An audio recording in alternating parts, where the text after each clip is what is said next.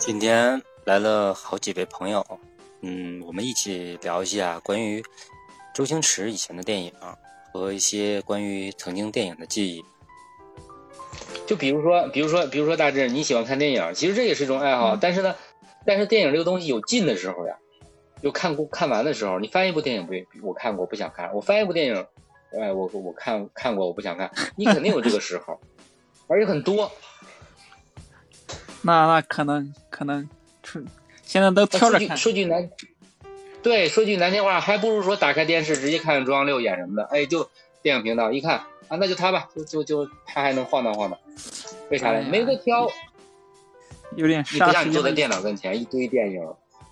对你现在这不是刚才刚才我翻了翻这个这个这个两呃。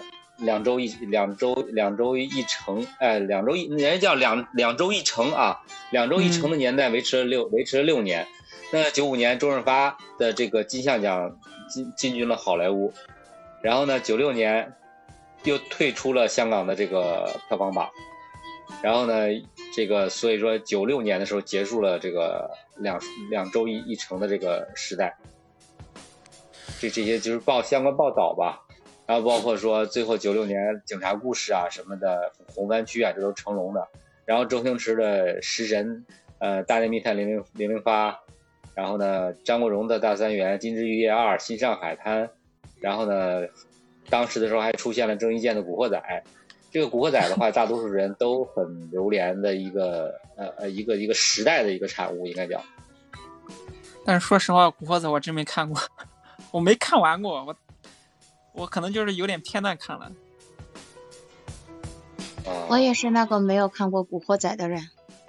我，我，然后就是大家大家喜欢的那个什么《月光宝盒》，就是周星驰的那个电影，什么就是《大话西游》的那个，对。然后像什么《古惑仔》，我都没有看过。《大话西游》我倒是看过，就是他的那种，他的《大话西游》这是一可能是我。就是大家都说是经典啊，就是向经典致敬，可是我却 看不下去。你要是你要是之前没看过，你现在看的话，你可能真的是看不不太看得下去，因为很很多的那个画质 画质很粗糙，很粗糙的。其实对，其实《大话西游》这个是一个呃，当时的时候，周星驰在那个找到那个西安电影制片厂的时候。然后就在就是说这个剧说这个剧情的时候呢，那那这个当时合作的时候就觉得这个西西影就觉得就这个东这个片子就感觉特别不上道，就是感觉污蔑了这个《西游记》的这个完整的这个这个原片的这个历史一样这个东西啊这本书。然后呢，嗯，这个这个片子火火在什么时候？火火在了这个两千年左右。对，在对大学潮正式开始的时候，就这个这个我。那对北京那个叫什么什么什么区上映的带火的那个，对是没错。当时那时候在北大上映，其实它是上映的时候是也是一帮的艺术生和影视生去看的。然后呢，当时的里面的一些很多那些呃刻意的桥段，然后呢让这部片正儿八经火了。我我觉得也是时运，因为他当时在香港本地的时候其实是，嗯，算算是一个失败的。就是没有票房，票房没有达到他们预期的，也没有引起轰动。对，反而是后来引入到国内的，然后在北京大学那边上映的，好像是北京电影节的时候还是什么，他们放映的时候，然后就突然带火了。也也靠那个石斑鱼那个配音，其实也靠他，也也亏他那个配音。那肯定的，专专配嘛。对，嗯。如果如果不是不是说在这个国内的这次上映，尤其是而且是他们上映的这个呃选择这个年龄段正好卡住了当时这个学生潮这种感觉，所以说呃所所以说那种风气和那种那种那个桥段，就是就是剧情里那个桥段，让让就是大学生去追捧，然后呢他就在内地就突然爆火了就。嗯，对，但是我觉得周星驰。嗯，最好的还是还是功夫吧，功夫那个可我看了好几遍。啊，就是那个其实功夫里面，嗯嗯，对对，包租包租婆什么狮吼功啊，什么那个那个，他其实他电影呃对，就像我说的那个《周星驰少年》这部啊，《雄狮少年》这部这部电影，其实里面很多桥段也是致敬了周星驰的一些电影的。就是你你要是看过周星驰的电影，里面你可能有些桥段你可能会，可能能 get get 到那种，get 到那种点。呃，我新喜新喜新喜剧之王你看了吗？其实跟老的那个喜剧之王。对老的跟那老的喜剧之王就致敬了很多的相关于老喜剧之王的东西，就包括说最经典的桥段，呃，那个什么我养你啊那段一样。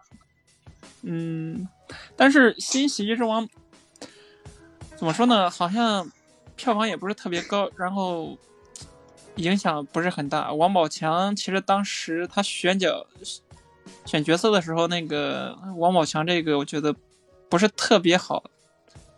因为王宝强之前出了那个什么事儿，然后整个的就不是特别好，票房也不是特别好。但是我印象中好像王晶对这部电影的评价都是挺高的。不，有些影有些有些影视人，他针对这个他的这个看待，呃，他就相当于说他个人的一个影视经历啊，对，影视经历在那放着呢，就是说。嗯，文艺片也好，这个历史题材也好，然后呢，他的他所看待的一个标准和一个方向都都是不一样的，所以说你不能去客观的去评论他，他觉得说这个好完完了之后，大多数在这个这个观众看了就是好，那这个东西你就像吃饭一样嘛，都一样的，口味不同。对，还有就像就像其实说你。你看，现在那个最近上映的一部电影，就是徐峥的徐峥上的那个那个《爱情神话》，就是这这两天最近上的嘛，《爱情神话》。其实现在豆瓣的豆瓣的评分是八点三嘛，现在是，我后面估计会掉，现在好像是八点三。它整个的，嗯，讲的内容其实。嗯，而且他全程基本上都是用上海话说的，就是整个电影都是上海话，偶尔就夹杂一两句普通话。他就是地地道道的一个一个地，像像一个地方戏种，你知道吗？他就讲了一个小上海中年男人的一个一个故事，而且没有没有太大的啊。对，我想起来了，想起来这个这部片子，很多人都评论说。其实突出了是三个女人的这个类似于宫斗戏的一种感觉，尤其是表现上海女人的这个这个这个叫什么呀？呃呃，暗暗哑的那种感觉啊，那种感觉。我我倒是没看出来三个三个性格迥异的女人倒是看出来，但是宫斗戏我倒是没看出来。可 能可能，而且我觉得这部电影适合 结了婚的人看，可能会更有感觉吧。